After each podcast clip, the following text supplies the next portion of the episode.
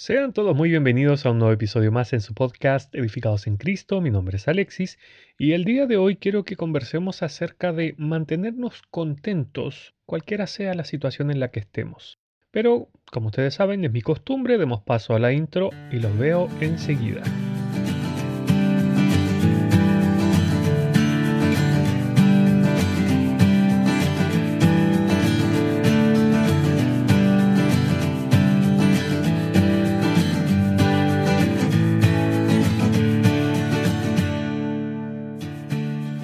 Ok, tal como decía, vamos a hablar acerca de mantenernos alegres, contentos, gozosos, cualquiera sea nuestra situación.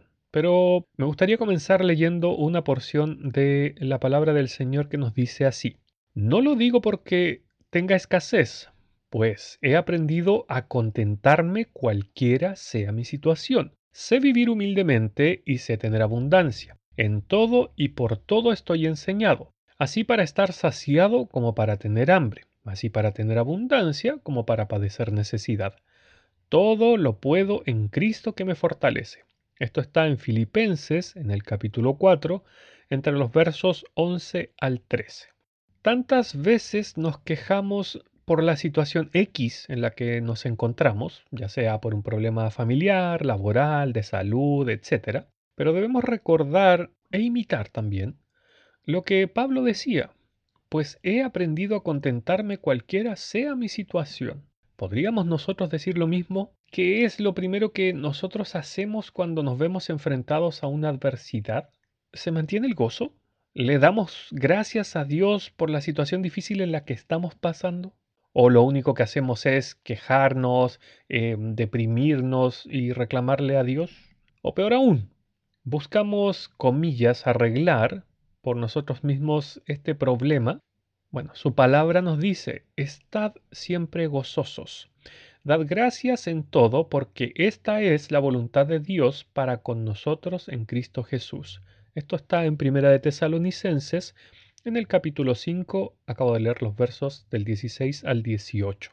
Precisamente, y hablando de la voluntad de Dios, es que hoy en día los cristianos hemos olvidado lo que significa estar bajo la soberanía de Dios. Y como decía, buscamos nosotros, comillas, arreglar lo que se echó a perder, según nosotros. Porque pensamos que de seguro Dios se equivocó o que Satanás le ganó terreno al Señor y nosotros debemos arrebatarle la victoria al diablo, que es un movimiento que está muy en boga hoy en día, que no tiene nada que ver con la escritura, con lo que nos enseña Dios en su palabra. Así que hermanos, no nos engañemos porque nada de lo que estamos viviendo es parte del azar, nada es, nada es casualidad. Ah, tampoco es un error de parte de Dios o una victoria de parte del diablo. Dios es soberano y nosotros no somos quien para cuestionar sus designios. Tenemos que recordar lo que nos dice Isaías en el capítulo 45 en el verso 9. Voy a leer unas partes para que se entienda mejor. Ay de aquel que discute con su hacedor ¿Acaso el barro le preguntará al alfarero qué es lo que haces? Si estamos en una situación difícil, la cual implica sufrimiento, ciertamente es con algún propósito de parte de Dios. Quizás se deba a una disciplina de su parte, o para que aprendamos a depender más de Él, o para aumentar nuestra fe, o para probar nuestra paciencia, etc. Bueno, ahora bien, lo que Dios espera de nosotros es que aprendamos a confiar en Él en este tipo de situaciones en vez de venirnos abajo o, de desanimarnos, porque Él está obrando en nuestras vidas. Y eso tenemos que tenerlo muy presente, porque por sobre todas las cosas debemos mantenernos gozosos. Es un mandamiento, dice, estad siempre gozosos. No puso una cláusula, estad siempre gozosos cuando no estéis pasando tribulaciones. Eh, estad siempre gozosos en tal o cual situación. No, dice estad siempre gozosos. Y como el, verbo está en imperativo, el estar, el, el verbo estar, está estad, por tanto es un imperativo, por tanto es un mandamiento. Y esto último no debe depender de la o las situaciones en las que estemos en las que nos encontremos viviendo, pasando. Su palabra nos dice, regocijaos en el Señor siempre. Otra vez digo, regocijaos, nos dice Pablo en Filipenses capítulo 4, verso 4. Pero ¿Por qué entonces nos deprimimos cuando estamos sufriendo? A decir verdad es porque claramente no hemos puesto nuestra vista en donde debería estar, sino que nos concentramos en mirarnos a nosotros mismos o a las situaciones que nos rodean y nos olvidamos que sobre nosotros hay un Dios en los cielos que gobierna cada aspecto de nuestra vida. Muchas veces, por no decir siempre, somos como Pedro caminando sobre las aguas. O sea, nos empezamos a hundir porque miramos lo grande de esta tormenta, lo poderoso de este gran problema y sacamos la vista de Cristo. Desviamos y nos olvidamos que Él está en control de toda la situación. Recuerde que aún nuestros cabellos están contados, según lo que leemos en Mateo capítulo 10, verso 30. Es más, tenemos mandamiento también para poner nuestra mirada en las cosas de arriba. Dice Pablo en Colosenses capítulo 3, en los versos 2 y 3, dice, Poned la mirada en las cosas de arriba, no en las de la tierra, porque habéis muerto y vuestra vida está escondida con Cristo en Dios. Ok, pensando en este versículo que acabo de leer, si nuestra vida está escondida con Cristo en Dios en los cielos, ¿usted cree que algo podría pasarnos si es que Dios así no lo ha planeado? Meditemos en eso un segundo.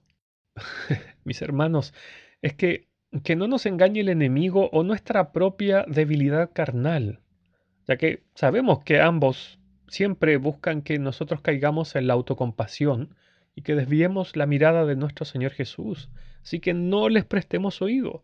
Su palabra nos dice que debemos poner nuestros objetivos, nuestras miradas, nuestras metas en las cosas de arriba, o sea, donde mora Dios, y no en los problemas que son terrenos y que nos están aquejando. Es que debemos entender que Dios tiene un plan para nuestras vidas. Y en ese plan hay sufrimientos, porque es parte del paquete. No piense que estamos en la tierra para ser plenamente felices sin ningún tipo de dificultad o aflicción. No, a ver, la plenitud de felicidad no está aquí en la tierra, está en el cielo. No es en este mundo cargado de pecados, y eso debemos tenerlo muy claro. No se engañe, hermano o hermana, ni tampoco permita que lo engañen, porque la Biblia dice que es necesario que a través de muchas tribulaciones entremos en el reino de Dios. Esto está en Hechos, en el capítulo 14, verso 22. Hermanos, no podemos ser tan ingenuos. ¿O en serio usted espera un camino de rosas y pajaritos y arcoíris? Oiga, a ver, si, si aquel que es nuestro modelo a seguir se le llamó varón de dolores, experimentado en quebrantos.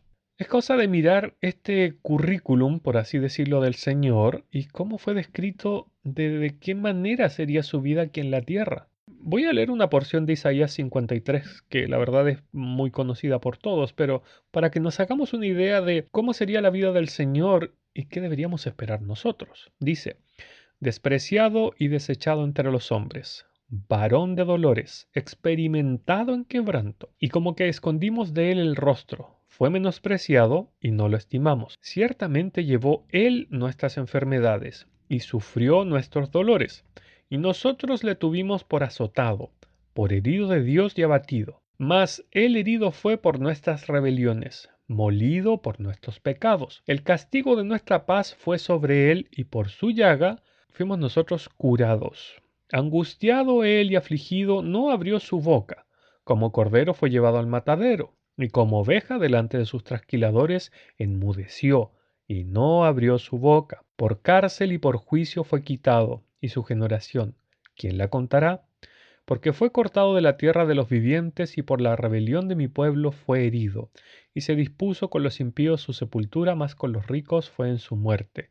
Aunque nunca hizo maldad, ni hubo engaño en su boca. Con todo esto, Jehová quiso quebrantarle, perdón, quebrantarlo, sujetándole a padecimiento. Esto está en Isaías, ya como, como dije, perdón, antes en Isaías capítulo 53, en los versos del 3 al 10. Así que, hermanos, no busquemos más huir de los padecimientos y aflicciones, porque tenemos mandato de parte del Señor para ello.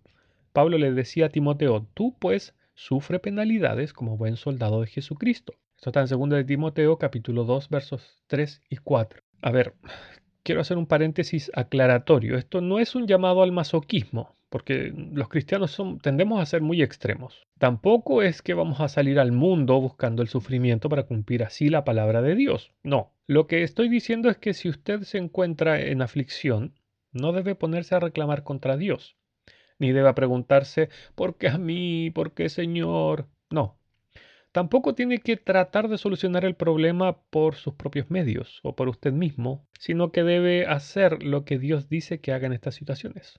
Gozarse, agradecerle a Dios por lo que usted está pasando, no dejar de alabarle porque todo esto es para su bien, es para darle crecimiento y un mejor entendimiento de la relación que nosotros deberíamos tener con Dios y aprender a disfrutar de una cercanía nueva, así como de una dependencia más profunda de Él y en Él.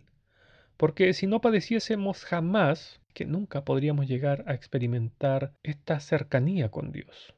Es que, a ver, el amor de Dios para con nosotros es infinito. que escucha lo que, lo que dice la palabra de Dios en Jeremías.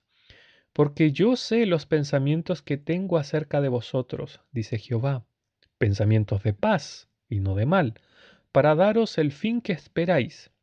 Entonces me invocaréis y vendréis y oraréis a mí, y yo os oiré, y me buscaréis y me hallaréis porque me buscaréis de todo vuestro corazón.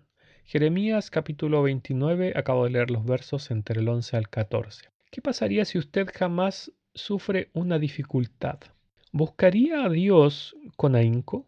¿Oraría a Él de todo corazón? ¿Le invocaría? ¿Le tendría presente? Cuando ya todo lo humanamente posible se ha hecho o cuando no se puede hacer nada humanamente hablando, ¿le invocaría ¿Usted de la misma manera? Creo que no, ¿cierto? Bueno, eso es lo que yo estoy tratando de transmitir, hermanos, el día de hoy. Y espero de todo corazón que el Señor les haga ver si usted está pasando por una situación difícil, si está pasando por un problema familiar, si está sufriendo una enfermedad. Debemos ser y seguir el ejemplo de Job. Cuando le dice a su esposa, ¿aún retienes tu integridad? Maldice a tu Dios y muérete. Él le dice que vamos a recibir solo el bien de Dios y el mal no lo vamos a recibir. Jehová dio y Jehová quitó. Sea el nombre de Jehová bendito. Y Lamentaciones 3:37 nos dice, ¿de la boca del Altísimo acaso no sale lo bueno y lo malo? Eh, es parte del aprendizaje, hermanos. Aprender no solo a aceptar la voluntad de Dios, sino que ir más allá, estar gozosos cualquiera sea la situación que estemos atravesando, debemos estar siempre gozosos. Que el Señor les bendiga en este día y les guarde y les provea cada día más para sus necesidades.